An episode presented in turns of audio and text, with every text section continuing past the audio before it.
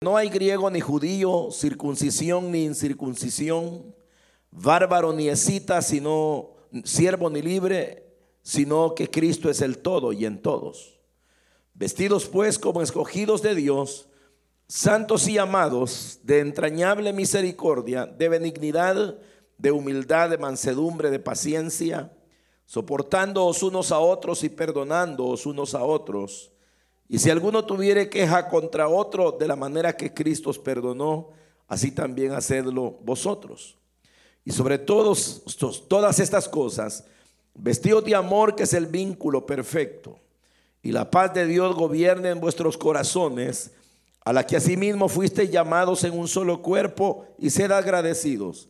La palabra de Cristo more en abundancia en vosotros enseñándoos y exhortándoos unos a otros con toda sabiduría, cantando con gracia en vuestros corazones al Señor, con salmos e himnos y cánticos espirituales, y todo lo que hacéis, sea de palabra o de hecho, hacedlo todo en el nombre del Señor Jesús, dando gracias a Dios Padre por medio de Él.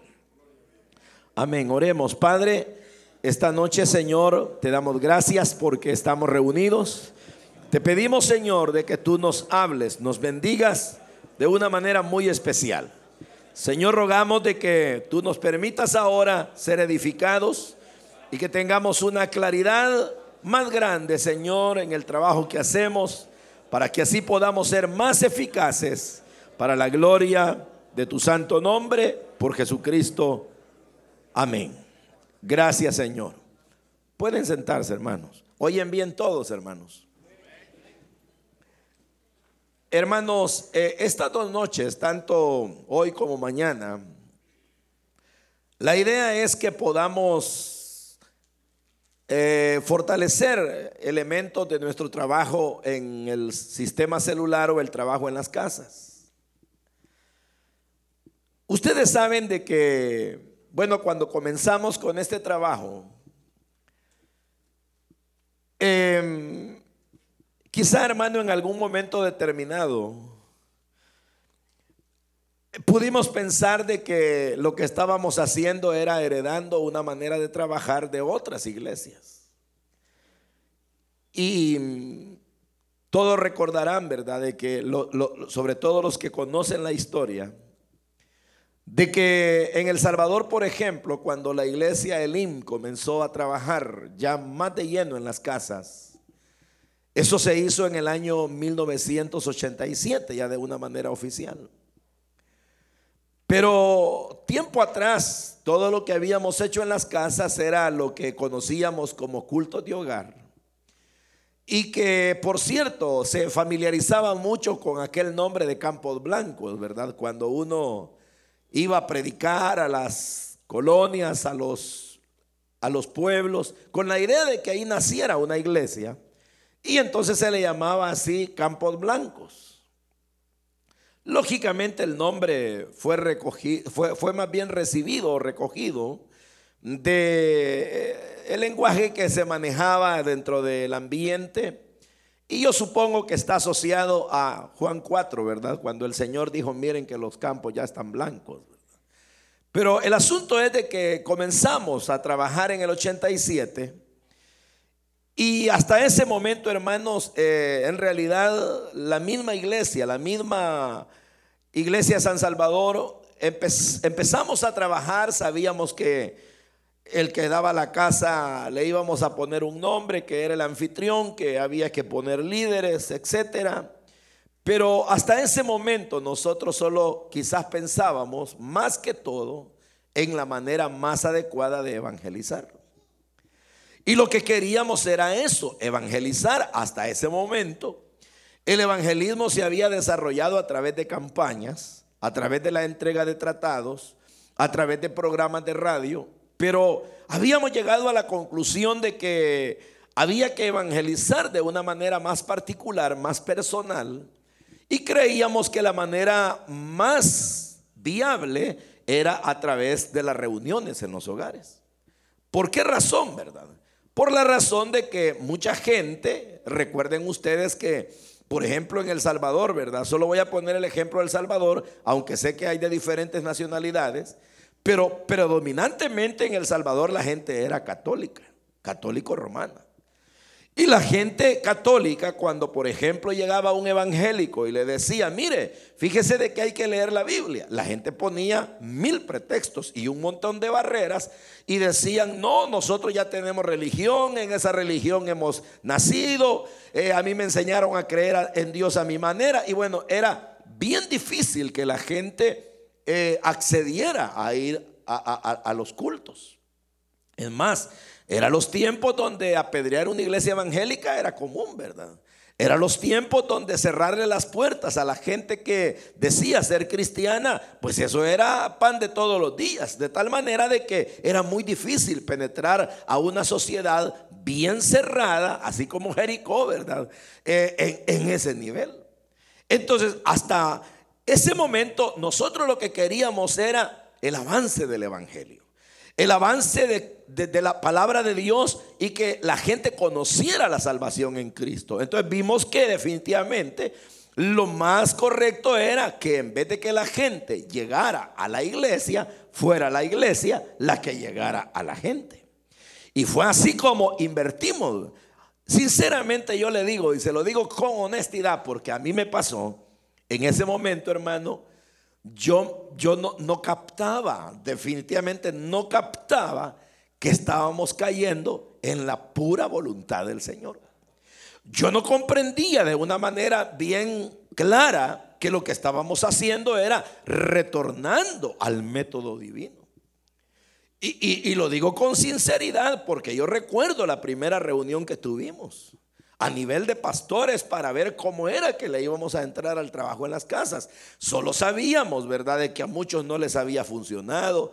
Solo sabíamos de que a gente como el doctor Cho le había dado resultado, pero conocer en esencia todo lo que representaba el trabajar en las casas, yo le digo, no lo sabíamos, creo yo. Por lo menos yo no lo sabía de una manera plena. A lo que yo quiero llegar es de que el tiempo ha pasado y si hacemos historia, desde el año 87 hasta el año presente, ya el, próximo año es el año 2017. Eso significa que el próximo año vamos a tener 30 años de estar trabajando en las casas.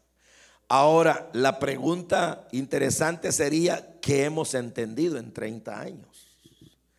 ¿Será que la ignorancia con la que comenzamos en el año 87, eh, aun cuando con un gran entusiasmo, con un gran deseo, con una gran fe de servirle a Dios, pero será de que 30 años después, hermano, eh, las cosas que no entendimos allá las hemos comprendido un poco en el caminar?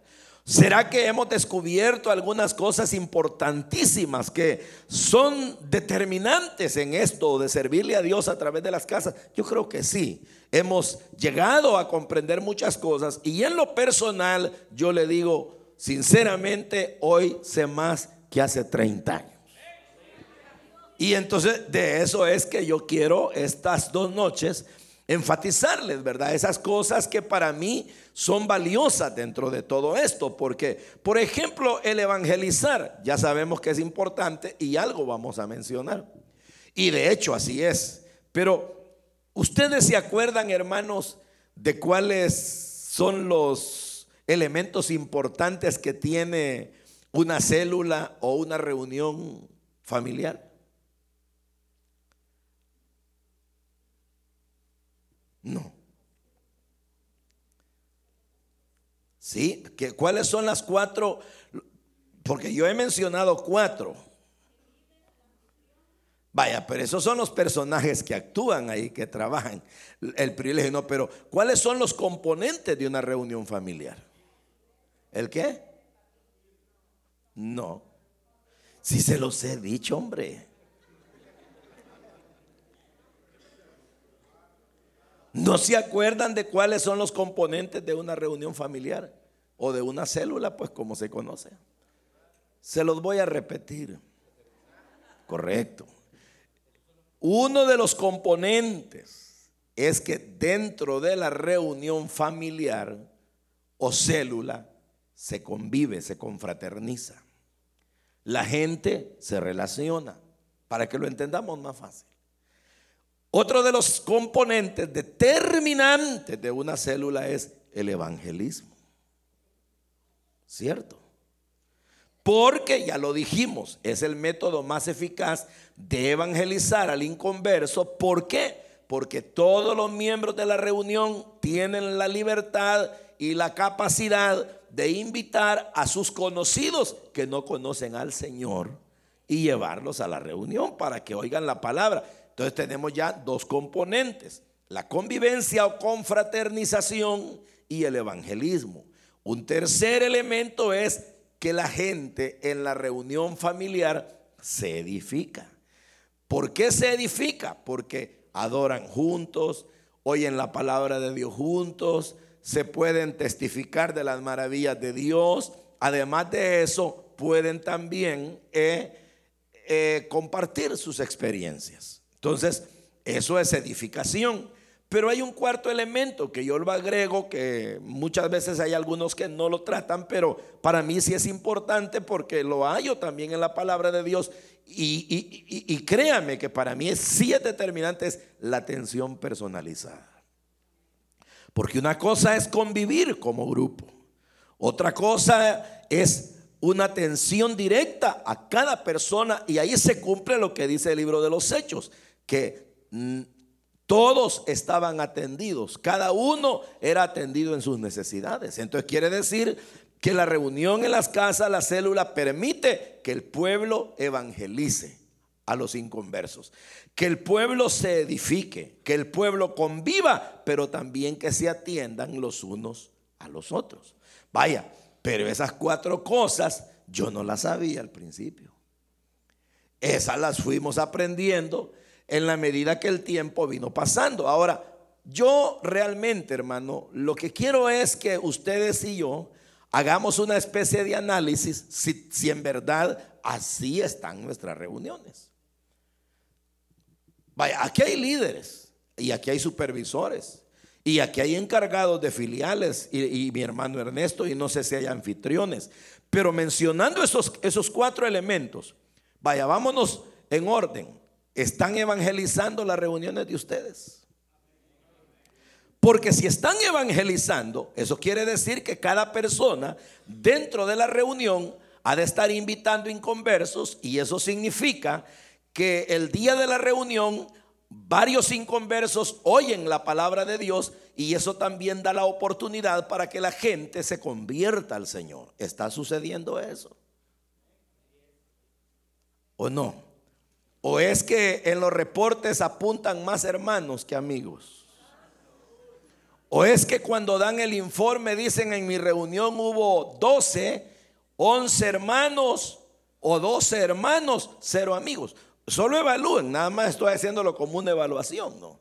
Pero el asunto es que si no están evangelizando, entonces quiere decir que a esa reunión le está faltando un componente importante. Ahora veamos, se están edificando. ¿Cómo se edifican? Alabando juntos al Señor. Cantan algunas alabanzas de esas buenas que hasta los amigos se sienten atraídos. ¿Ah? Y será de que dan el estudio de la palabra, aunque sea cortito, pero entendible. Solo le estoy preguntando, pues, ¿verdad? O será, hermano, de que se cuentan experiencias y hay bendiciones y la gente sale bien edificada de ahí. Júzguenlo, júzguenlo. Ahora bien, viene el otro, la convivencia. Pero mejor voy a dejar ese para último, porque ahí es donde ven eh, lo que hemos leído. Hablemos de la atención a cada uno, hermano. ¿Conocen el nombre de cada persona? ¿Saben dónde vive cada persona? ¿Saben dónde trabaja cada persona? ¿Saben si esa persona es casada, soltera? ¿Saben si esa persona tiene hijos? ¿Saben si esa persona eh, es bautizada en agua? ¿Es bautizada en el Espíritu Santo? ¿Y saben cuándo cumple años esa persona? Pues y como estamos hablando de la atención personalizada, solo en las reuniones, en las casas, cada persona vale como individuo, como ser humano particular, que es algo tremendo, porque muchas veces las personas vivimos en medio de un montón de gente y nos sentimos solos. En cambio que en la reunión, no, ahí la gente se siente como lo que es, una persona que vale primeramente para Dios y luego para nosotros. Pero ahora viene la convivencia, hermano. Mi hermano mencionó confraternización, claro, ¿verdad? Porque la confraternización es como lograr una, una, relación fraterna, una relación de hermanos, donde eh, la gente se encariña, donde la gente aprende a amarse, donde la gente eh, se identifica plenamente con los demás. Y ustedes bien saben que eso es bien importante, hermanos. Honestamente, de más está decir quizá que los seres humanos no debemos vivir como llaneros solitarios, ¿verdad? allá por la montaña, solo nosotros y nuestro caballo. No, tenemos que vivir con los demás, ¿verdad? Relacionarnos con la gente, somos seres humanos. Y prácticamente no somos, imagínense usted un fruto desprendido del árbol, por allá el fruto se arruina. Una rama desgajada de un árbol también se seca. Una hoja que se cayó del árbol ya no tiene valor. Lo mismo una persona que anda sola, sin relación con la familia, sin relación con los hermanos, sin relación con los demás. Es una persona no solo extraña, sino que sinceramente es una persona que le faltan eh, muchos elementos a su favor, como el que los demás lo conozcan, le ayuden en un momento determinado, tantas cosas. Por eso es importante que uno tenga una convivencia con los demás. ¿De acuerdo? ¿Dónde se logra eso, hermano? ¿Ah?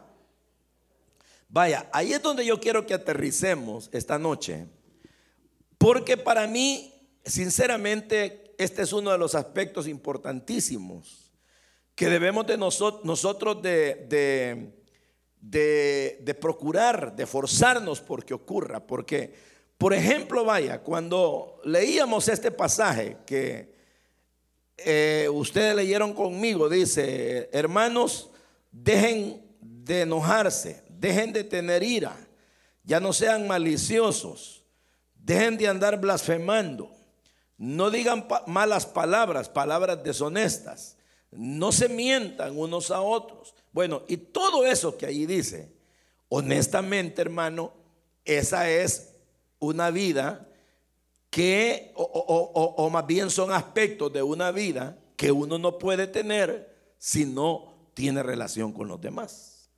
Entonces yo quiero que lo vean de esta manera. La responsabilidad del líder es enorme. La responsabilidad del supervisor es enorme. La responsabilidad del encargado de zona es enorme. La responsabilidad del pastor de la iglesia es enorme. ¿Por qué? Porque todos nosotros, de la manera como está organizada la iglesia, que es una estructura de carácter piramidal, todos tenemos una célula a nuestro cargo. Por ejemplo, ¿cuál es la célula del líder? ¿Ah? La reunión, ¿verdad? El pueblo. ¿Y cuál es la célula del supervisor? Los líderes. ¿Y cuál es la célula del encargado de zona? ¿Y cuál es la célula del pastor? Esto quiere decir que todos dentro de la estructura tenemos un grupo a nuestro cargo. Ahora bien, ese grupo que nosotros tenemos a nuestro cargo totalmente es un grupo de personas, ¿cierto? Pero esas personas no tienen que ser personas que solo se miren eventualmente un día o dos a la semana o que su relación sea nada más por cuestiones de trabajo en la iglesia como dar un informe o algo parecido, sino que esas personas deben cultivar la convivencia. En otras palabras, vaya, me voy a ir de arriba para abajo. Si la célula del pastor general son los pastores de zona, él debe convivir con ellos. Y si la célula del pastor de zona son los supervisores, debe convivir con los supervisores. Y si los supervisores, sus células son los líderes, debe convivir con los líderes. Y si los líderes, sus células son la gente de la reunión, debe convivir con ellos. ¿Y qué es convivir? Es relacionarse. Ahora bien, aquí viene algo interesante. ¿Qué hay en la relación de las personas? Óiganlo pues, las personas cuando nos relacionamos con otros, hermano, podemos funcionar bien o podemos funcionar mal dependiendo de lo que hagamos. Por ejemplo, aquí dice Pablo, dejen la ira. Si uno solo anda de bravo o de enojado con los demás, ya hecho a perder la relación. Si uno, por ejemplo, no detiene la ira o es malcriado, ya dañó la relación. Si uno se miente y si uno hermano no aprende a prácticamente a convivir de una manera sana con los demás, ya hecho a perder esa relación. Pero ahora viene otra pregunta. Esto quiere decir que la gente tiene que aprender a vivir aquellas cosas importantes que la Biblia nos enseña, como en otras palabras, ser una mejor persona cada día ser gente, pues, aprender a ser mejor, aprender a despojarnos del viejo hombre y aprender a obtener las características de la nueva naturaleza. Pero aquí viene otra pregunta. ¿Quién le enseña a quién?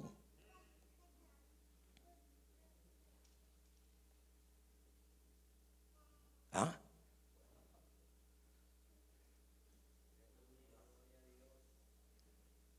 Si ya se lo dije. El pastor le tiene que enseñar a vivir como gente a los pastores de zona. Los pastores de zona le tienen que enseñar a vivir como la gente a los supervisores. Los supervisores le tienen que enseñar a los líderes. Y los líderes le tienen que enseñar al pueblo. Ahora usted me dirá, hermano, y con eso que dice usted, a vivir como la gente, ¿qué es eso? Usted sabe que solo es una manera de decirlo, ¿no? Pero de lo que estamos hablando es de vivir de una manera correcta donde no nos mintamos, no nos ofendamos, no nos enojemos al punto de que nos lleve a la ira y destruyamos la relación, sino que por el contrario, como dice aquí, vestidos como escogidos de Dios, santos y amados de entrañable misericordia. Aprender a tener misericordia, benignidad, tener humildad, mansedumbre, paciencia y reitera todo esto diciendo, soportándose unos a otros. Porque la gente tiene defectos, pero hay que ayudarla a superarlos. Entonces dice, perdón, soportándose y perdonándose unos a otros, y si alguno tuviere queja contra otro, de la manera que Cristo os perdonó, así también hacedlo vosotros. Fíjese hermano, que ahí es donde yo le digo, estas cosas yo no las entendía al principio. Yo no entendía que el ser cristiano no solamente es porque uno va a la iglesia y que uno de repente ya no fuma, ya no toma, ya no se droga, ya, ya no anda de, pecador, ¿verdad? Ya, ya, ya, ya, no, ya no hace esas cosas. No, sino que el asunto es, eso ya no lo hago porque obviamente eran vicios, era pecado y es maldad, pero eh, ¿qué es lo que ahora viene a conformar la vida de una persona cristiana? El asunto es que aprende a convivir con los demás, pero la manera de vivir bien con los demás es practicando todos los valores posibles que la Biblia nos enseña y que eso solo se pueden de verdad poner en práctica y saber valorizar cuando uno está con los demás. Entonces, ¿qué le quiero decir con esto? Que realmente las reuniones en las casas son más que solo un evangelismo. Son más que solo ir a tomar café, vean. Son más que solo, soy líder, hermano, ya me voy y ahí vengo, ya, hey, empiecen, ya llego, canten dos alabanzas, ya voy por ahí. No, no, no, no. Eh, eh, eso es mecánico, eso es lo que se puede llenar en una hora. Aún le diré, vaya, créame que aún el mensaje, pues, podría ser un mensaje sencillo o inclusive pudiera llegar al extremo que el líder un determinado día no lleva nada que darle a la gente y es tan franco y aquella gente para él son tan sus hermanos que él les dice con toda sinceridad, hermanos amados, fíjense que no me quedó chance de leer la Biblia, vengo anulado, mejor platiquemos.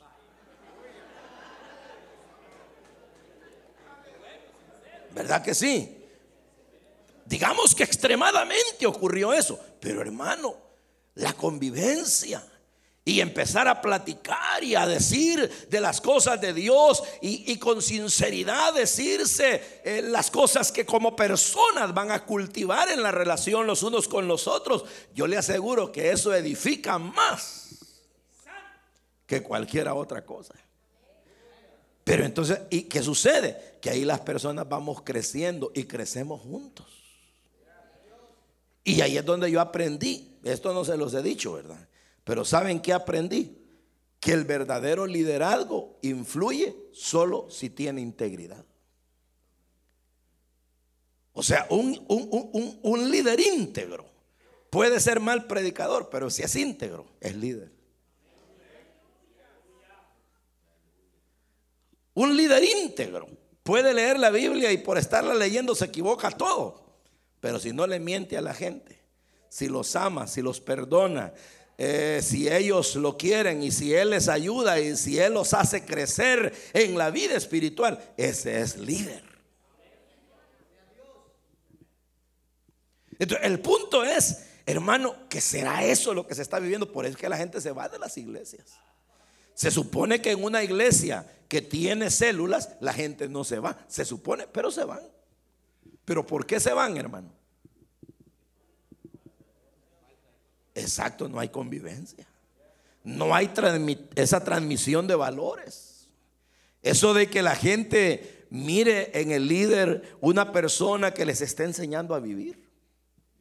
Y que los líderes miren en el supervisor a otro que les está enseñando a vivir.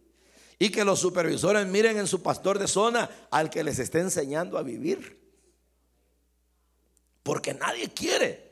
Bueno, yo no sé si ustedes, pero yo no. Nadie quiere a alguien que solo le venga a decir, dame el reporte vos. Pues es que eso cualquiera lo puede hacer. ¿Verdad que sí? Eso cualquiera puede en la iglesia contratarlo y decir, pídale el reporte a todos y no los deje. Y, cuando digo así, me refiero a que no se requiere pues una cuestión súper espiritual para eso, pero y el que uno le diga a otro, mira mi hermano, fíjate que eh, quiero orar por ti. O que uno le diga al otro, mira, te invito a mi casa, vamos a tomarnos un café. Y el otro va. Y tal vez no fue el café el que le importó, sino que cuando llega ve cómo este trata a su mujer cómo este trata a sus niños. Y que desde que llega un abrazo con todos. Y que la esposa le dice contenta, ya veniste mi amor. Y que él le dice, sí, fíjate que invité a fulano que es mi líder. Eh, a que tomemos un cafecito juntos y que la otra llega y le dice, bienvenido hermano, mire, aunque sea un pan con frijolitos se va a comer con nosotros. Y entonces la gente se va a asustar, dice, qué, qué bonito viven ahí eso, de aprender a vivir de los demás, pero que le estén enseñando a uno las cosas buenas de la vida. Eso es el Evangelio.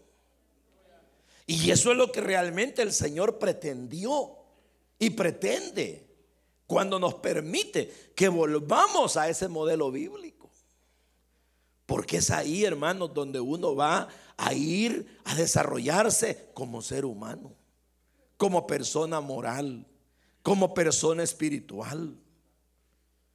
Y mire usted cómo dice, soportense. ¿Por qué? Porque hay momentos donde en esa relación, tarde o temprano, alguien se descuida, alguien habló más de la cuenta, vean.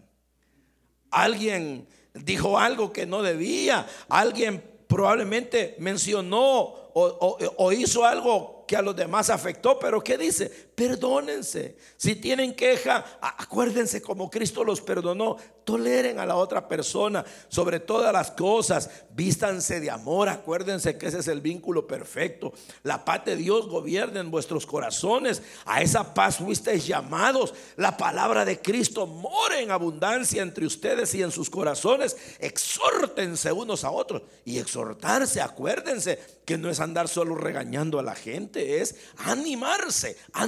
Ánimo, siga, siga, venga, vamos, apúrese, démole.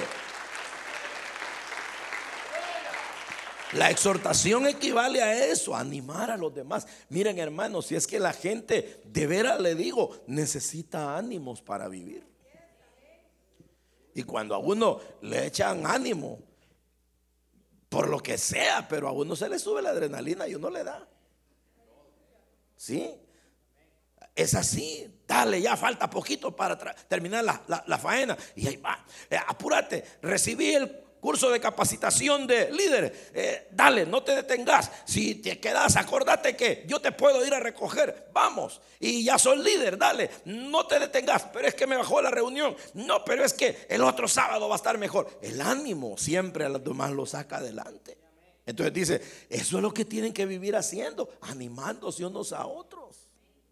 Por eso es que Isaías cuando habla de Jesús, él dice cosas bien interesantes de Cristo, ¿verdad? Por ejemplo, dice, él dice, no gritará en las calles, pero eso no equivale a que no predicaba en las plazas públicas, sino que no gritaba en las calles, lo que quiere decir es que él no andaba discutiendo con nadie, ni ofendiendo, ni haciendo algarabía de lo suyo, no, sino que él era persona bien íntegra. Y cuando dice, y no apaga el pábilo que humeare, lo que quiere decir que a nadie el Señor eh, desanimó para buscar a Dios, para salir adelante en la vida. Entonces nosotros tenemos que tener mucho cuidado porque fíjese ustedes que yo predicaba el lunes pasado, creo que fue en la iglesia central. Si no me recuerdo mal, y se lo voy a decir, no es un, eh, debió ser un mensaje ese, ¿verdad? De los, de los que debí de predicarles, pero solo por porque ustedes lo recuerden y, y sepan. Pero, por ejemplo, dice el capítulo 17 de Lucas, versículo 1, dijo Jesús a sus discípulos, imposible es que no vengan tropiezos mas hay de aquel por quien vienen. Entonces, yo explicaba a la iglesia que el Señor da por descontado que todo aquel que cree en Él va a tener tentaciones. Hay versiones de ese texto que lo que dicen es, imposible es que los que han creído no tengan tentaciones para pecar. Pero mire lo que dice Jesús imposible es que no tengan sus batallas personales. Pero luego dice, pero hay de aquellos que se las provocan. Y que dice más adelante, mejor le fuera que se atase al cuello una piedra de molino. Una piedra de molino no van a creer que una piedrita de moler en la piedra es una animalona, ¿verdad? De esas piedras que ocupaban varios hombres para moler el grano y entonces dice que se la ate eh, eh, eh, y se arroje al mar y no que haga tropezar a uno de estos pequeñitos. Entonces quiere decir que para Dios es totalmente contrario el que una persona desanime a otra, le sirva de tropiezo. Que el Señor vea que otro saque de la obra a uno o por sus chismes lo echa a perder. Mire, ese es un gran compromiso, hermano. Entonces, ¿cuál es la idea de Dios? Que en vez de que uno le sirva de tropiezo a alguien, mejor lo anime. Porque el Señor ya sabe, y Él, como le repito, ya da por descontado que cada quien tiene sus propias luchas. Y Él dijo, imposible es que no vayan a luchar, a batallar, pero que otro venga y se las fabrique. Eso es lo que no le gusta al Señor. Entonces, por eso es que es importante animarse, animarse mucho, los unos a los otros. ¿Y, dónde es que la gente se va a animar? En las reuniones. Por eso es que miren, pero por favor, ojalá eh, ustedes vayan conmigo en esto de que si eso es así, si la reunión, si la célula de cada uno es realmente el ambiente, el lugar donde el Señor va a construir la vida de las personas, quiere decir que entonces es un craso error que los líderes descuiden su reunión, que los supervisores descuiden su sector, que los pastores descuiden sus supervisores. ¿Por qué, hermano? Porque realmente nos estamos metiendo en camisas de once varas en descuidarle al Señor el ambiente donde Él quiere que la gente crezca en valores.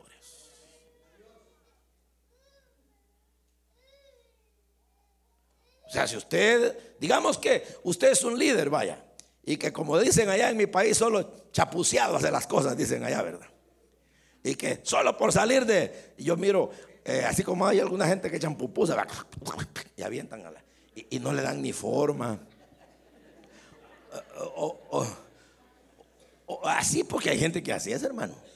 Y estoy hablando, no, no estoy hablando mal de ustedes, por supuesto que no. Pero algo así, ¿verdad? Que uno de repente, o, usted dice, denme un tamal, a mí me pasa un montón de excepciones, denme un tamal, y yo le ando buscando la comida y no hay. Solo era muy más. O sea que esa gente solo a salir del trabajo va, ¿verdad? Entonces, no es así. Este tiene que ser un trabajo bien hecho. Entonces, el líder que tiene una reunión debe saber que esa reunión no es solo para que él le vaya a predicar una vez a la semana. Ese es su grupo de personas que Dios le ha entregado para que se los ayude a crecer, que se los forme como personas. ¿Oyeron? Igual el supervisor debe entender que los líderes que Dios le ha dado no es solo para que le ayuden a que vamos a multiplicar una reunión que ahora parezca el caballo blanco. No, esas son las personas que Dios le ha dado para que los ayude a ser mejores individuos, mejores padres, mejores hombres ante los ojos de Dios y del mundo. Y así viene bajando la cadenita. Yo lo entendí así. Así es. Por eso fue que cuando David era pastor de un pequeño rebaño, se va a ver la guerra porque su papá lo mandó. Y la pregunta, no sé si ustedes la han visto, pero la pregunta fue crucial, ¿verdad? Le dice el hermano, uno de los hermanos, mira, le dice, ¿y con quién has dejado aquellas pocas ovejas? Porque el deber de David era cuidarlas. Y la pregunta del hermano fue, ¿y con quién las has dejado? Si ese es tu trabajo. ¿Qué andas haciendo aquí, verdad?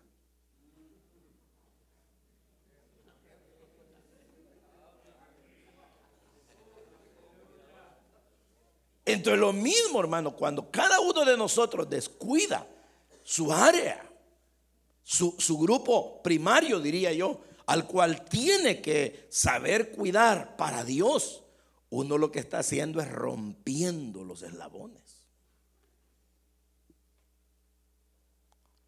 Rompiéndolos. No sé si me explico, no los aburro, ¿verdad? Pero es que me da la impresión como que es que de veras le digo, quisiera tener algo mejor como decírselos, pero el punto es que si no están haciendo eso, por gusto están trabajando. ¿Saben qué están haciendo? Un kinder. ¿Sabe qué es lo que están fabricando en las reuniones? Niñitos. Carnales que no pueden tragar nada grueso porque no hay quien se los enseñe. Y lo mismo los supervisores tienen niñitos de líderes que por cualquier mal habladuría que hacen de ellos se salen corriendo o por cualquier cosa que los impresiona en la calle. Es verdad, o en otra iglesia se van, abandonan la reunión por cualquier cosa. por una tentación, porque van cansados, porque el anfitrión se les enojó. No, hombre, sea, son niñerías, hombre. O, un pastor, ¿verdad? Que debiendo ser maestro es un niño y hay que volverle a enseñar.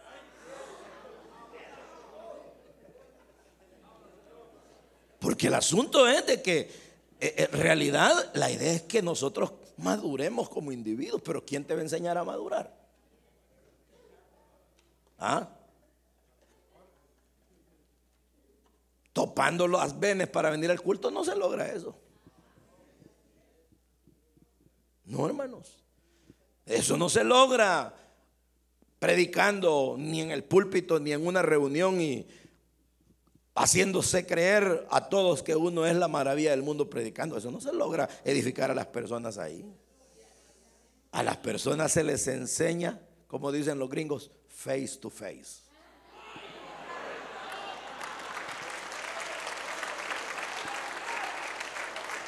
Cara a cara. Así es cara a cara.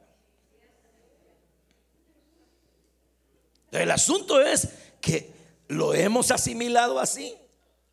¿O solo es una mecánica? Porque si la iglesia solo descansa en mecánica y no en esencia, todo es espuma. Y tarde o temprano, en el rato menos posible, todo se puede quebrar.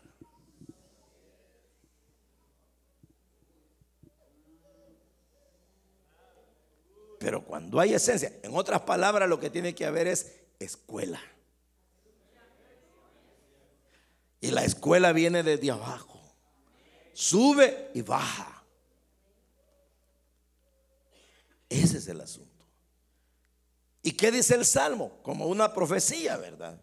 Y como una cosa que también se decía allá, que cuando baja el aceite y cubre hasta el borde de las vestiduras, está hablando de la unción, ¿verdad? ¿Qué hay? Bendición, porque los hermanos están juntos en armonía. ¿Y cuáles son los resultados? Bendición y vida eterna. Hay salvación, hay maravillas, hay alegría. Pero mire cómo comienza todo. Con armonía en los hermanos. ¿Por qué? Porque ahí, hermano, se va a dar de todo. Se va a dar de todo. Se va a dar que un hermano a uno se lo quiera vacilar, por decir algo. Porque hay hermanos que así son, se lo quieren bajar a uno. Pero uno tal vez se lo bajan una vez y los va a controlar. Entonces, pues uno puede decirle, mire hermano, fíjese que usted me bajó ya un par de veces y deje de andar bajando a los demás, hombre, mire, mejor le vamos a ayudar a conseguir un trabajo. ¿Qué dice? Y compóngase porque Dios no lo quiere así. Pero ¿y eso a dónde lo arregla uno, hermano? Es ahí en la convivencia.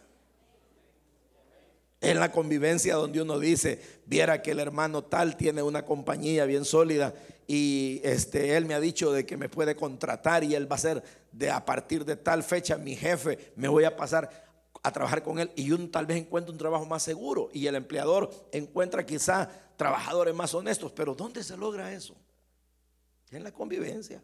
Porque si usted se va a un parque, tírenme al pícaro, al camión, los que estén sin trabajo, le va a salir un montón de tipos que usted ni conoce, vea que van a ir quizás hasta con malas intenciones, porque uno no lo sabe. Pero si usted conoce, o es en la convivencia donde dicen, fíjese que la hermana sabe inyectar. Miren, cuando le duele algo y tenga una su neurobión que se la hayan mandado de por allá, ya saben quién se la pone. Pues sí, pero ¿y eso dónde se logra? Estoy hablando de detalles por, por ilustrar nada más. O la fulana, vieran que esa mujer se hace un pollo bien guisado, bien rico. No, entonces cuando tengamos una actividad, encarguémosle tantos platos. ¿Y cómo, cómo conocen eso? Es en la convivencia. Pero así como se conocen esos detalles aparentemente simples, se conoce la persona. Porque sufre, porque es tan violenta o violento porque revienta. De repente uno se pone a platicar y le dice, hermano, mire, yo lo miro que usted con cualquier cosa revienta y qué pasa. No, que no sé qué. Dígame, hermano, ¿y que hay algún problema? Es que no, hermano, le voy a contar. Mire que cuando yo estaba niño, viera que así me fregaban y yo reventaba rápido. Ah, usted trae una cosa arrastrada desde por allá, ¿verdad? Y hay que ayudarle, pues. Hay que ayudarle. O el matrimonio tal donde de repente, solo estoy ilustrando, la hermana viene y a veces en público avergüenza al hermano y entonces viene el superior, ya sea el líder o el supervisor o el pastor les dice, ¿puedo hablar con ustedes dos? Sí, he visto una cosa que está algo extraña aquí. ¿Por qué es que reaccionan así? Hermana, yo la he visto que usted de repente se enoja y avergüenza a este varón. ¿Por qué, hermana? Es que fíjese que cuando le miro a él tales actitudes, solo me recuerda a mi tío que me molestaba y que me golpeaba o quizá alguna fue maltratada en otros aspectos. Y uno va encontrando razones que atacar y cuestiones que superar. Ah, pero ¿y eso a dónde se destapa, hermano? Solo en la convivencia. Uno puede encontrar a alguien que su vida es bien inestable, así alterada. Y cuando ya uno lo trata, ¿y qué le pasa, hermano? Es que viera, hermano, que me he endeudado hasta la coronilla y no hay cómo salir y vivo desesperado. Y uno entiende a las personas, las comprende. Eso es así, hermanos. Y, y, esto es por mencionarle los hermanos. Hablemos de los pecadores. Que a usted le llevan, por ejemplo, un invitado a la reunión y ese invitado, ahí está, eh, con el rostro serio y parece ser una piedra. Y usted dice, no, es que en el próximo mensaje le voy a subir de tono, tal vez le cala este. No, a veces no es necesario, a veces usted se sienta a la par de esa persona. Un día de tantos platica y le dice, ¿y qué tal, don Augusto? ¿Cómo está?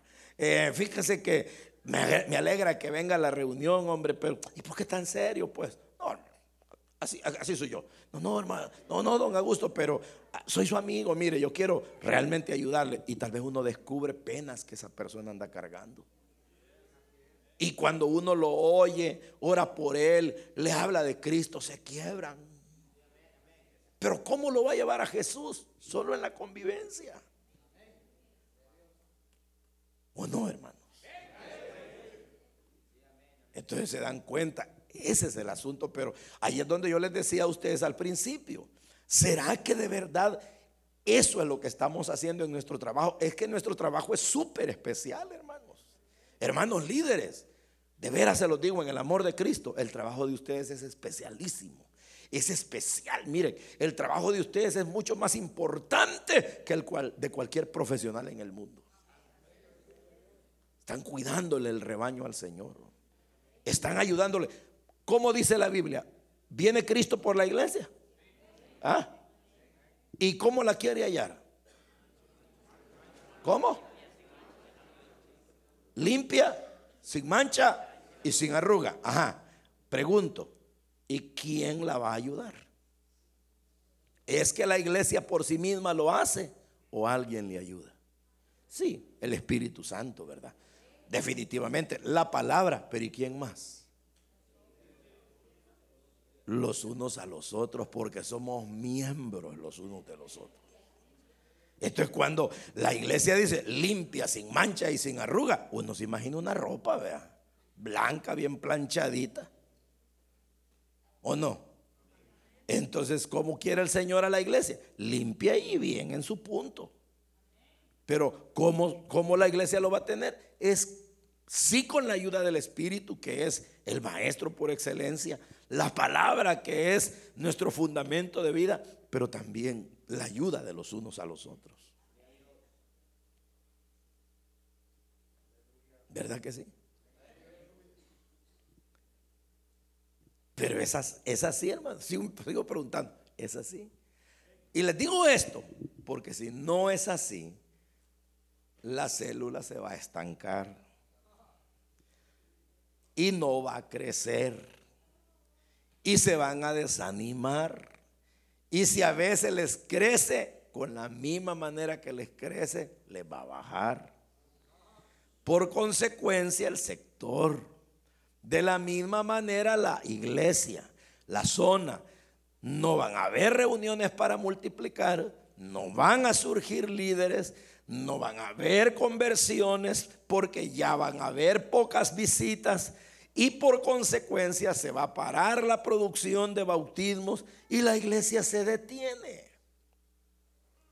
Y cuando se detiene y nos acostumbramos a ese tipo de rutina, de solo ir semana a semana viviendo lo mismo, sin darse cuenta, uno puede caer en un espíritu de estancamiento que se llama em, complacencia.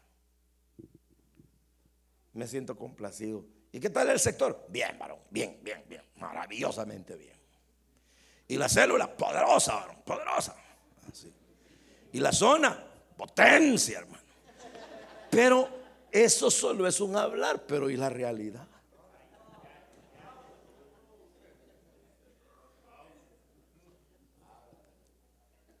Yo nunca lo he oído, pero dicen que en El Salvador hay un político que cada vez que quiere hacer un énfasis, es un analista, pero que cada vez que quiere hacer un énfasis sobre martillar una cosa, dice, ¿y la realidad real cuál es? Dice.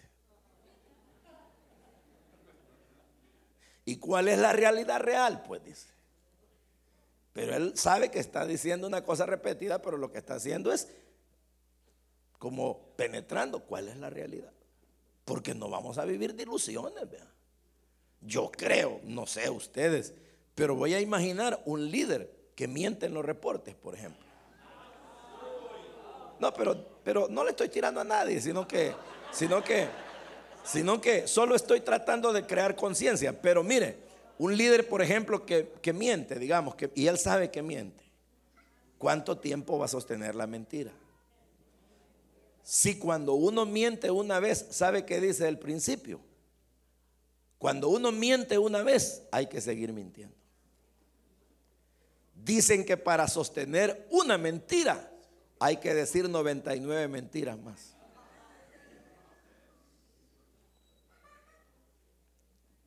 Porque una mentira para sostenerse necesita puntales. Pero ¿cómo va una mentira a ser sostenida por la verdad? tienen que haber más mentiras. Entonces yo le hago una pregunta. Si usted es cristiano, cristiana, y algo de eso le ocurre, ¿cuánto tiempo va a sostener ese tipo de situación sabiendo que eso le produce incomodidad? Porque si usted se acostumbra a mentir y ya no le incomoda, ya está grave. Ya se le cauterizó la conciencia. Por eso le digo. Entonces, hermano, a lo que quiero llegar es que nuestro trabajo es tan determinante, tan importante, que lo que tenemos que hacer es enseñarle a la gente. No lo vamos a lograr de la noche a la mañana. Es todo un proceso. Y quiere que le diga algo. Oiga lo que le voy a decir. A mí me pasa que cuando uno quiere enseñar, se ve obligado a crecer. ¿Oyó lo que le dije? Cuando uno tiene que enseñar, se ve obligado a crecer. Que le digan, hermano, mire, mañana le toca que le dé a los que se van a bautizar el tema del bautismo en agua. Lo vamos a reunir en un salón y les da el tema. Usted yo le aseguro que se va a estudiar y andar preguntando para ver cómo va a traer cocinado lo que va a enseñar. ¿O no? Entonces, quiere que crece. Y eso, imagínense que todo el tiempo sea así. Quiere decir que uno se ve obligado a crecer para enseñar. Y ahí es donde la iglesia se va desarrollando. Y vuelvo al punto, ya no está educando unos niños. ¿Por qué cree que la gente se va de las iglesias, hermano? Hablando las cabales. Muchas veces porque la gente es niña todavía en el Señor. Cualquier cosa los hace salirse. Pero ¿y cuando la gente es sólida, hermano? Si usted me preguntara, hermano Valindo, y usted en sus años de predicador o de, o de, cristiano, ¿cómo le ha ido en el Evangelio? ¿Usted cree que ha sido fácil para mí? No, no, hermano. mire, no le voy a decir nombres, pero yo he tenido gente que me ha hecho montón de malas pasadas. No, y si yo por cada cosa de esa agarrara carrera, ya le hubiera dado la vuelta al mundo. Pero no, yo aprendí que si alguien venía con una ofensa, ah, es que este todavía no ha entendido que debe amar. Y si alguien venía y me, cualquier cosa, yo lo que interpreté fue, tengo que aprender a aguantarlo. no me ha sido fácil. Hay veces me he enojado, ¿verdad? A veces, eh, la semana, hace poquito, unos 22 días, me encontré con uno que yo nunca le he hecho nada, nunca de los nunca, y el tipo no me habla. Pero como yo ya sé que no me habla, yo me le voy a parar enfrente.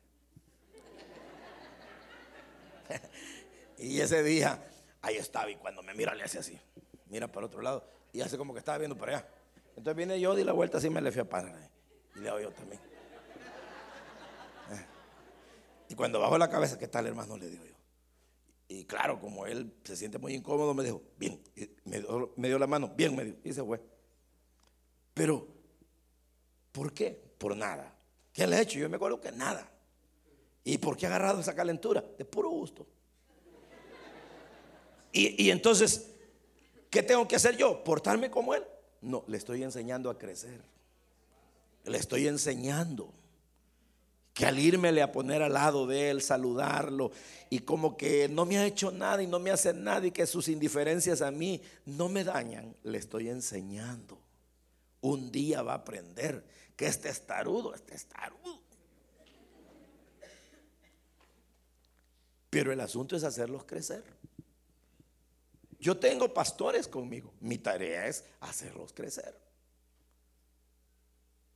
Que tienen un grado de resistencia. Toda la gente tiene un grado de resistencia.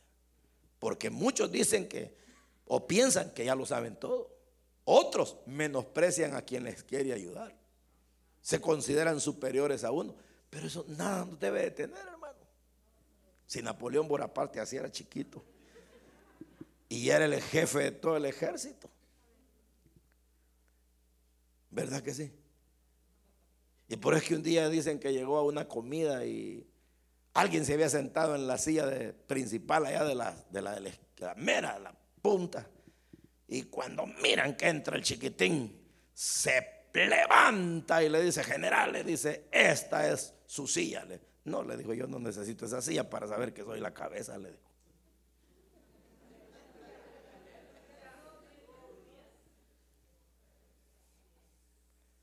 Entonces, no importa cuán chiquitito sea uno. El asunto es que si Dios nos ha dado una responsabilidad, Él se la dio a usted. Si usted me pregunta, pastor, ¿y usted en sus años eh, usted se siente que ha tenido algún atractivo, alguna cosa poderosa en usted. No, fíjese hermano. Así, siéndole sincero, yo le digo una cosa. Mire, no es por bajarme la autoestima, porque no es esa la intención, sino tratando de ser realista. Yo no me miro nada bonito, fíjese. Es más, yo me miro y yo digo, Dios mío, realmente hay hermanos que tienen una, una elegancia, una cosa propia. Gracias Señor, porque a pesar de lo que soy, me ayudas a ayudarle a los demás.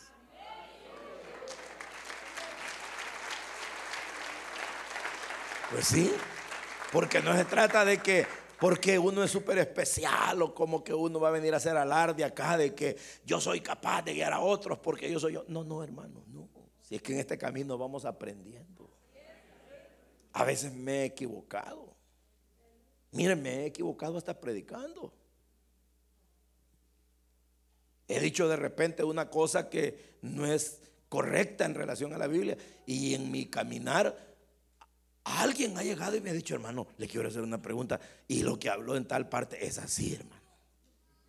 Medítelo bien.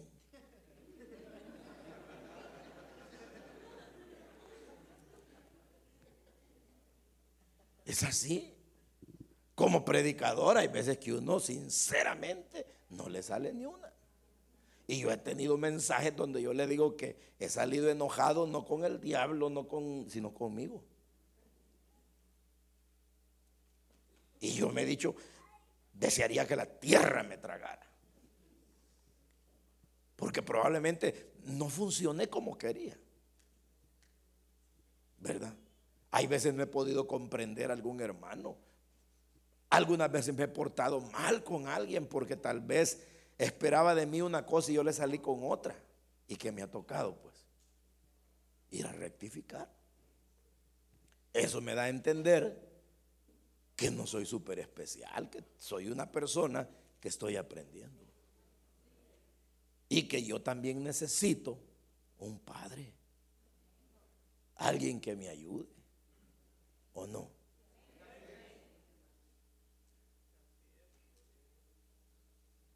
Ese es el asunto. Entonces, pero mírenlo, si ustedes no lo miran, y por favor, quiero, he tratado y estoy tratando de que ustedes comprendan la importancia, delicadeza y especial de su trabajo. Porque si no lo hacen, si solo son, solo somos servidores, que vamos como quien dice a salir nada más del compromiso, mejor renuncien, hermanos. Y denle chance a uno que quiera hacer bien las cosas. ¿Saben por qué? Porque el lío es que Dios les va a pedir cuentas. Y, ya mire, usted bien sabe en la parábola, uno dijo, ¿cuántas me diste? Te di cinco. Ah, bueno, pero yo trabajé las cinco, aquí están. Bien. ¿Y tú? Eh, me diste tres, aquí están, ahí dos, y así. ¿Y, y tú? Fíjate que yo, sinceramente, aquí la he tenido como, el asunto es que me dio miedo perderla y sé que eres un hombre severo, mejor aquí está. Ah, bárbaro, le dijo el Señor. ¿Sabes qué hubieras hecho? Por lo menos la hubieras metido al banco, le. Que en el banco de ley pagan intereses poquitos, ¿verdad? Porque el dinero funciona mejor invertido y no en el banco. Porque el dinero en el banco quien le gana son los banqueros.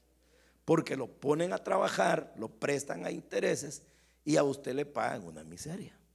Pero si usted lo invierte y lo sabe invertir en negocios diversos, seguros, eso le pueden dar mejor rentabilidad. Entonces vino el Señor y le dijo, no hombre, ya que no querías ser un hombre de trabajo, por lo menos al banco lo hubiera llevado que aunque sea una miseria de intereses me hubieran dado.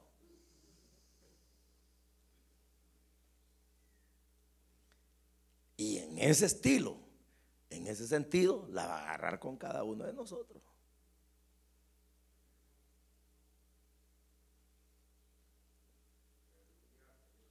Entonces, por eso les digo, miren hermano, esto no es cosa del otro mundo, no se aflijan. No es un asunto de que Dios, y ahora qué voy a hacer, ¿verdad?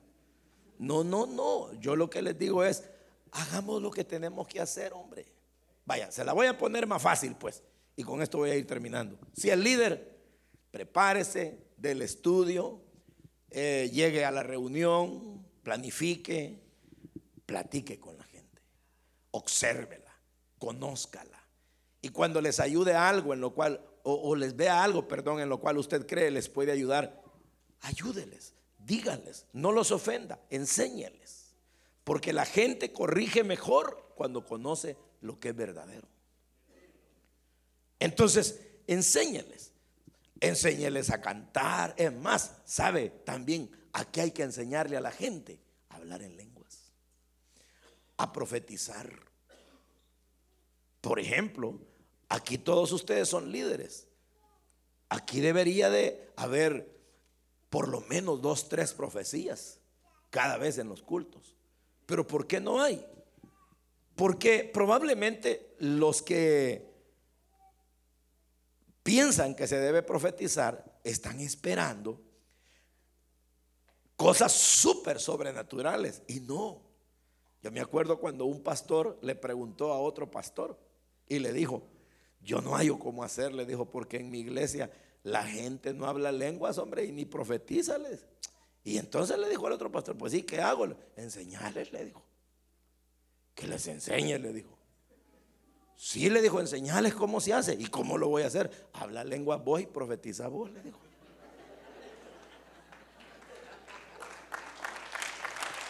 No, es cierto. Y el hermano dijo, Quiere decir que yo soy el modelo para ellos. Y se fue y le dijo a Dios, yo quiero hablar en lenguas y que mis hermanos oigan y quiero que me des profecía. Y se la dio. Y les enseñó. Entonces, enséñele a la gente. Supervisores, enséñenle a los líderes. Enséñenles, hermano, enséñenles a vivir. Si los miran que vienen ahí como que son así de esos líderes medio irresponsables, por decir algo. No, no, enséñenles a ser responsables. No solo digan, hermano, a ver cuándo me quita fulano, con ese no puedo trabajar yo. No, no, no, enséñele, hermano, enséñele. Enséñele. Enséñenles a todo.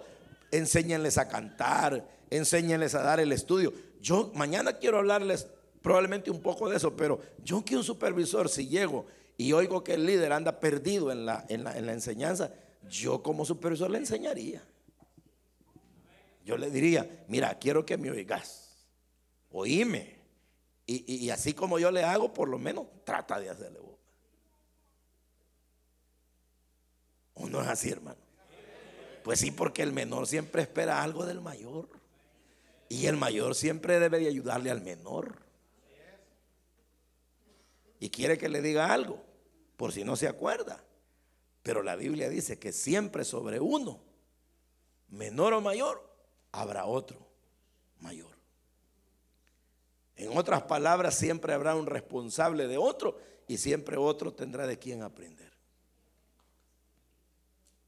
Mujeres, ¿qué dice la Biblia? Que le deben de enseñar a todas, hasta a cocinar, a hacer comida, atender los maridos las mujeres mayores que miran que las jovencitas son bien indiferentes con los hombres, decirle, bendigo, te voy a enseñar algo.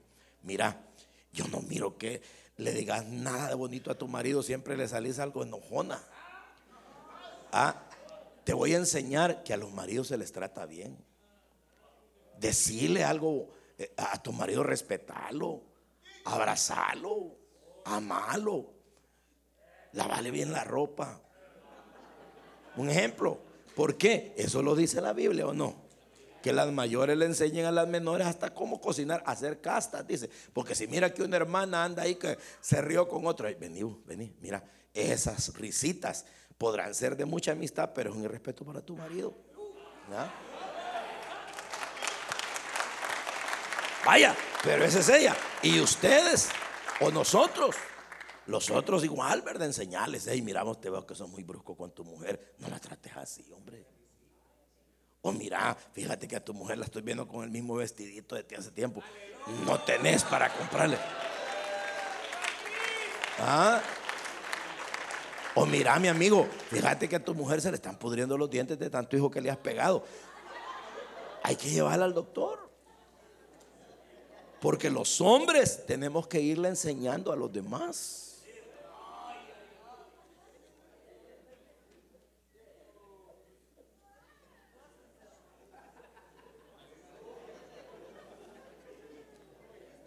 ¿Y qué dice?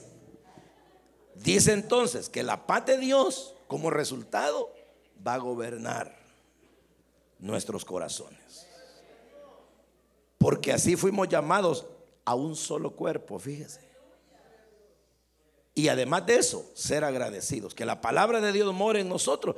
¿Y qué hay que hacer? Al exhortarnos, hacerlo con toda sabiduría y alegrarnos cantando, que cantemos himnos que cantemos salmos, que cantemos cánticos espirituales y que todo lo que hagamos, de palabra de hecho, hacerlo todo en el nombre del Señor Jesús, dando gracias a Dios Padre por medio de Él.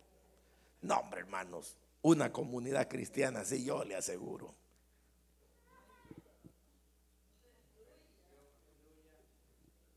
Una iglesia así, hermanos. Sí. Yo le aseguro que ahí se fomenta el liderazgo, se fomentan las conversiones, se fomenta la fortaleza, se fomenta. Y nadie va a estar queriendo irse de esa iglesia, sino que cualquiera diría, fíjense que por cuestiones de trabajo me tengo que mudar, pero yo voy a venir aunque sea los domingos. Y aunque así le toque ir lejos. O hermanos, miren, por favor, yo voy a comenzar las reuniones allá y miren qué hacemos y mandan, ¿verdad? Pero cuando uno tiene ya bien incrustado un modelo de vida satisfactorio, donde se va ayudando con los demás, va en esa convivencia, hermano, e, eso es sinceramente, le digo, maravillosamente agradable, fortalece y uno sabe que está haciendo lo correcto. No sé si me comprenden, hermano. ¿Me di a explicar? Es eso.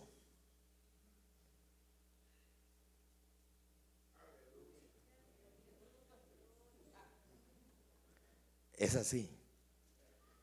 Entonces, e, ese es un punto importante de la reunión. Entonces, vayan, mírenlos. Examine cada uno su área, su grupo, sus células, su sector, su zona, la iglesia, todo, hermano. Miren cómo están.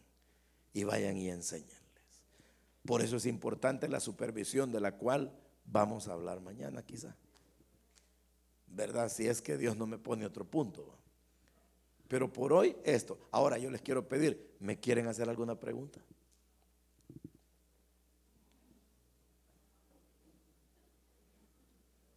¿Ah?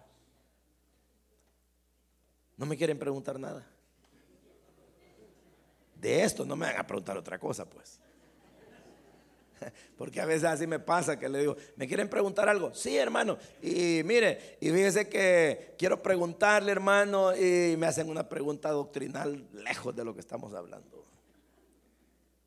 Pero no, no de eso, no, todavía no, porque en una oportunidad vamos a tener chance de que me pregunten doctrina si quieren. Diga, hermano.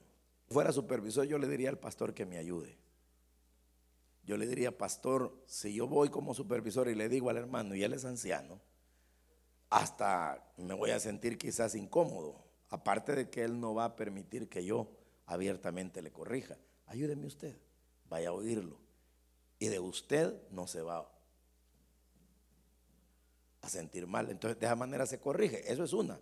Y otra es que a estas personas que están en posiciones de autoridad, si son buenos líderes en todo lo demás y se ve que destacan, mejor ponerlos como supervisores, ¿verdad? Para que no tengan ese conflicto, si es que ellos se han ganado esa posición, porque si alguien es anciano de una iglesia, es porque tiene cualidades. en ese sentido puede ser supervisor, para que no tenga rivalidades con otro que pueda estar en su mismo nivel. Son casos a analizar. Este, hermano, algo eh, importante, ¿no? Que quisiera que usted eh, pudiera, de alguna manera... Esto es parte de un proceso. Entendemos claramente de que la vinculación de las células solo es dos veces a la semana y dos horas, en el mejor de los casos cuando planifican. Y si no planifican, está más grave la cosa, ¿no? Pero eh, asumiendo que planifican, solo son dos horas, pero son ocho horas en el mes, más lo que hacen de viaje para venir al culto, más las llamadas por teléfono, más las salidas a los parques juntos, más los momentos donde comen. Entonces se vuelve como una especie de relación más amplia que la que se logra en los cultos.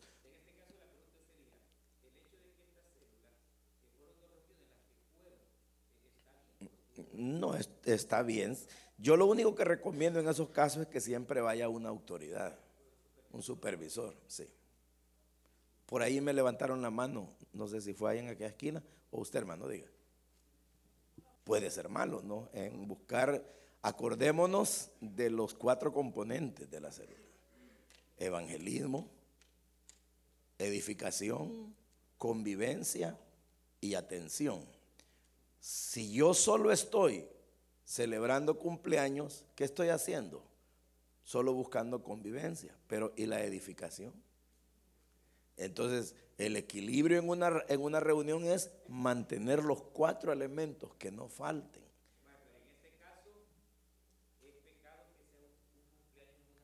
No, yo lo que recomiendo es para que no caigan en que todos los sábados eh, se sustituye, como podría decir alguien. Nunca hay que sustituir, pero normalmente nosotros lo que hacemos en El Salvador es que los cumpleaños se celebran trimestralmente. Por ejemplo, vaya, dice, traemos un pastel por todos los cumpleaños de estos tres meses, vamos a orar por ellos. y, y así se hace, pues, ¿verdad? Para no estar partiendo pastel todos los sábados Pero tampoco se deja de hacer, ¿verdad? Podría ser una vez al mes. Ajá. Dígame.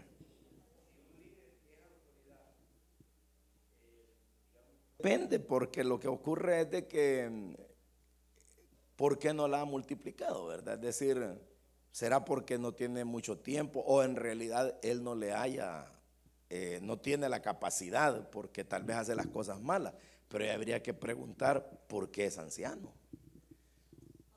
Si ser anciano es mayor que ser líder. Eh, hablando en términos de oficio, pues. Entonces, ¿por qué es anciano? Si ser anciano requiere de una cantidad de requisitos enormes. Respecto a la posición bíblica.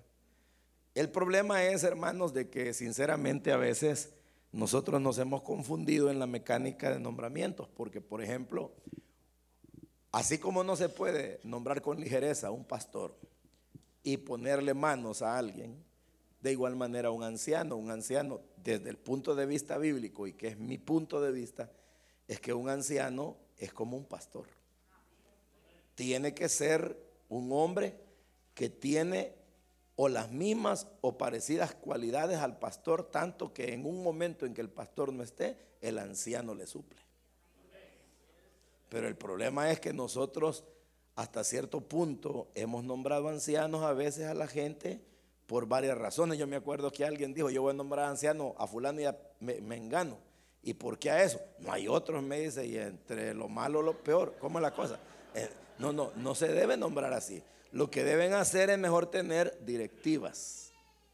Y las directivas no son ancianos, ¿verdad? Y las directivas no tienen, eh, ahora sí, hay hombres que pueden, lean capítulo 3 de primera de Timoteo, o por ejemplo la carta a Tito, ahí van a sumar las características de un anciano. Y si hay, hay que ponerlos, pero esta gente tiene la total dignidad. ¿verdad? Que en un momento determinado hasta pueden estar a tiempo completo en la obra porque son como pastores. Pero si no, porque a veces se nombran porque son la gente que tal vez tiene mejor trabajo en la iglesia. O a veces, es cierto, todo eso se da. A veces se nombra porque es la persona que le ayudó a uno a comenzar la obra en algún lugar y dieron su casa, pero pues carecen a veces de muy buen testimonio, ¿verdad? Pero como ellos empezaron, hay que recompensarlos. No, no se trata de andar recompensando. Se trata de que la gente tenga las características. Ahora, eso significa, y ahí viene otro punto importante, que para nombrar ancianos se necesitan dos cosas, tiempo y hay que prepararlos. Porque de repente viene un pastor y dice, pero es que yo no hay gente así, hermano. Hágala. Prepárela. Si Dios no le va a dar las cosas hechas.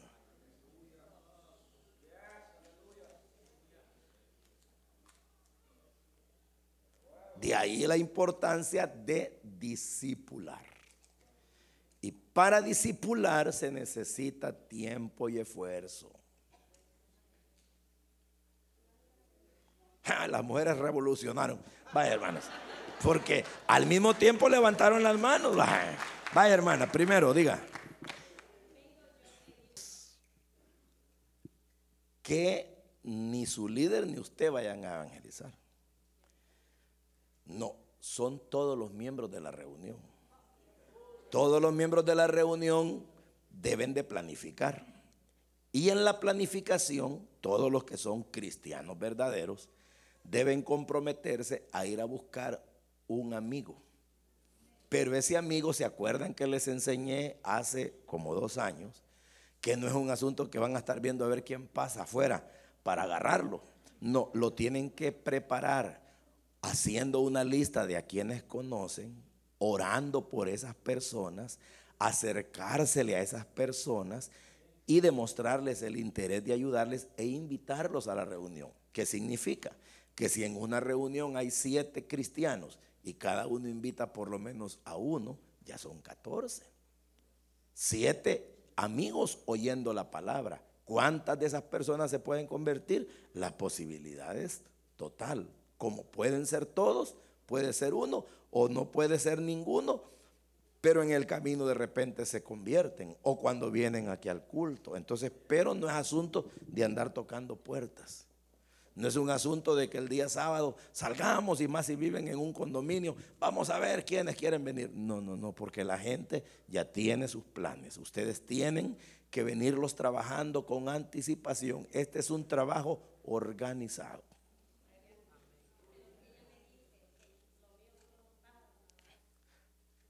Entonces, esta líder tiene que planificar otro día que no sea el sábado para que todos los miembros que le digo que son cristianos comprometidos dentro de la reunión lleven sus invitados. En otras palabras, en el trabajo en las casas, toda la iglesia trabaja. Hermana, la otra que levantó la mano, sí.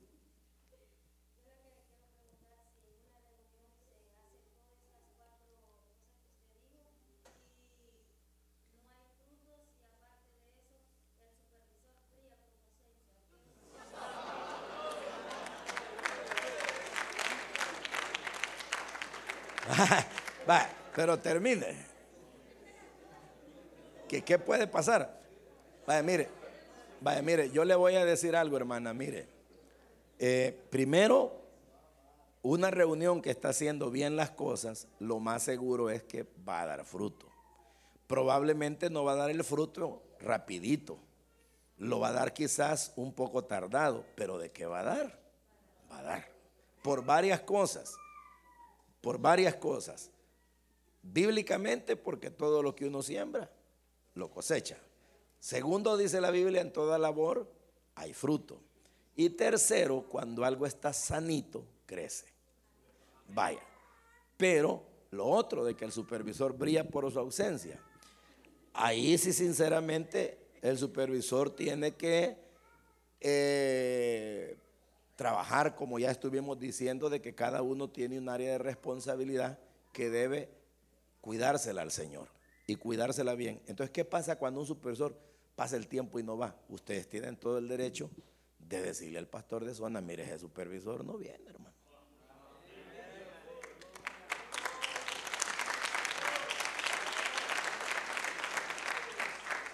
No, pues sí, es que así es, es un trabajo, ¿no?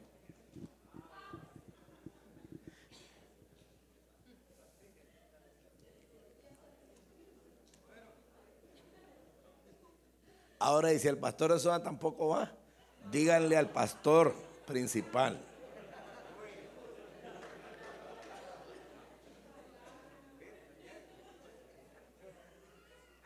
¿Habrá alguna otra pregunta, hermanos, relacionada con esto? Diga, hermana.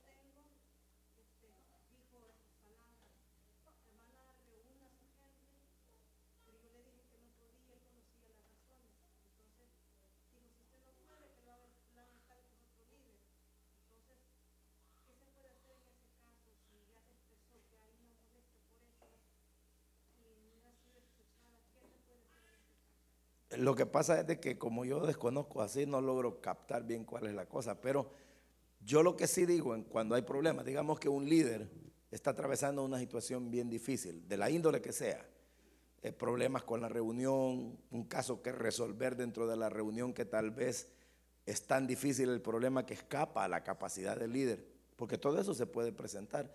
Entonces la idea es que el líder recurre a su autoridad inmediata, que es el supervisor.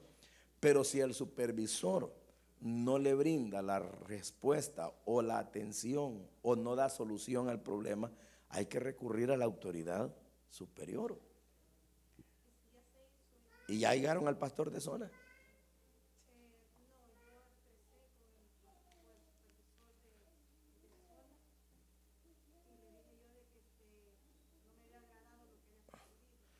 Pues ahí eso es importante, ¿verdad? Tratar las cosas a tiempo ser muy sinceros en decir qué es lo que están viendo que no está funcionando bien para que lo corrijan, ¿verdad? Pero eh, como no conozco exactamente el problema, eh, así abiertamente no puedo dar una respuesta muy categórica, pero lo que sí puedo decirle es que uno tiene que ir subiendo en la medida que los problemas no se resuelven en determinado nivel, hay que llevarlos a otra instancia, ¿verdad? Por ejemplo, por ponerle un ejemplo, yo en El Salvador, en, San Salvador, mi función es, soy coordinador de distrito, pero yo tengo bajo mi responsabilidad un poco alrededor de, póngale unas 650 células, ¿verdad? Y tengo siete pastores y hay 100 supervisores y hay cerca de 700 líderes, digamos. Pero viene uno de estos líderes y tiene un problema con su supervisor, o perdón, con su célula, él tiene que decirle a su supervisor.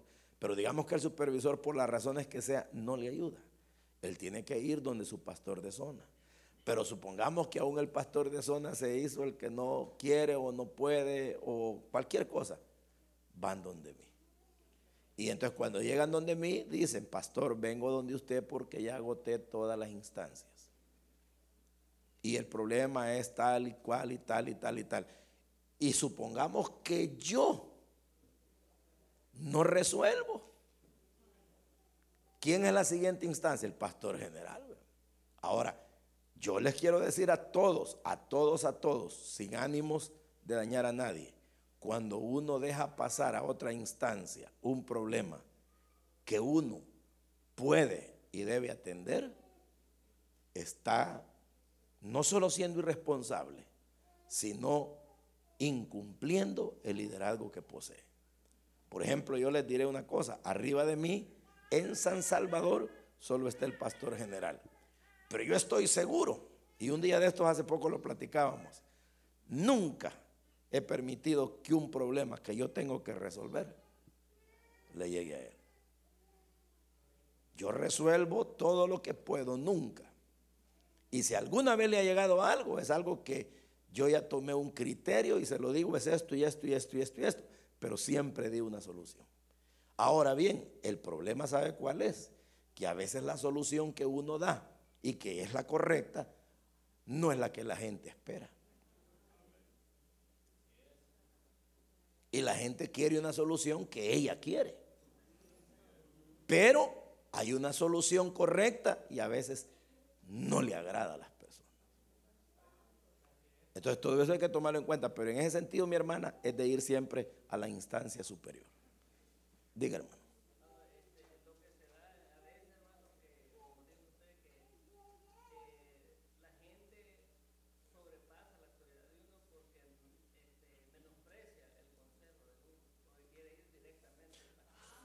No, por eso digo que ahí debe ser así, vea. La escala es ir, ir, ir. Ahora, si esta, este nivel no resolvió, uno va al otro, pero ya pasó por aquí. Por ejemplo, a mí no me llega gente que no haya pasado por todos ellos. Es más, yo les digo algo, por ejemplo, solo como un detalle, ¿no? Todos los años se eligen diaconados. Nosotros elegimos alrededor de 10 mil diáconos cada año. Y en el área en que yo estoy, cuando menos se, se, decide por 500 o 600 diáconos. Pero yo a ninguno nombro diácono. Es decir, de repente llega la gente y me dice, hermano Galindo, ¿y por qué me quitó? Yo, sí, y que yo lo nombré, pues. Eh, no, y, no, ya no es que ya no soy diácono, ya no aparezco en el listado. Pues sí, pero es que yo no los nombro. ¿Por qué? porque son los líderes con los supervisores los que nombran los diáconos, porque se hace a nivel del pueblo. Yo solo recibo los nombres de las personas. Ahora, a quienes yo sí elijo es a los que van a coordinar. Pero ¿por qué les digo eso? Cuando una persona, y yo le digo claramente a los pastores, enséñenle a su gente que si les van a reclamar a alguien, que sea a ustedes, no a mí. ¿Verdad? Porque yo no soy el que los elijo. Entonces llegan a decir, hermano, mire, a mí me quitaron. ¿Y por qué lo quitaron? No sé. Entonces vaya a platicar con su pastor, él debe saber por qué. Es así. Otra cosa, de repente llega, por ejemplo, yo coordino el distrito 5 y de repente llega alguien y me dice, hermano, fíjese que yo vivo, vivía en el distrito 1 y aquí vengo y allá he sido supervisor, póngame de supervisor aquí. No, no puedo. ¿Por qué? Porque yo necesito que quien era su pastor allá me mande una nota diciéndome que en realidad usted estaba en funciones allá para que otro pastor aquí lo acepte como tal. Entonces tratamos de cuidar. Vienen otros, otro caso. De repente llegan los jóvenes, están haciendo fila.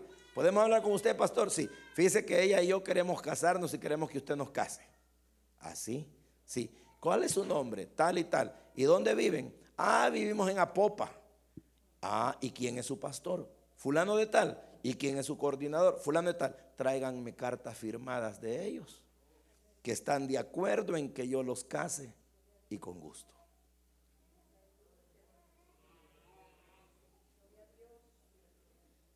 ¿Estoy siendo pesado? No.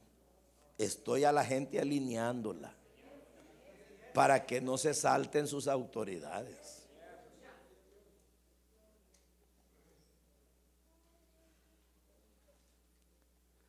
Bueno, ya no tienen ganas de preguntarme, yo termino. Que Dios me los bendiga. Mañana me van a poder preguntar también.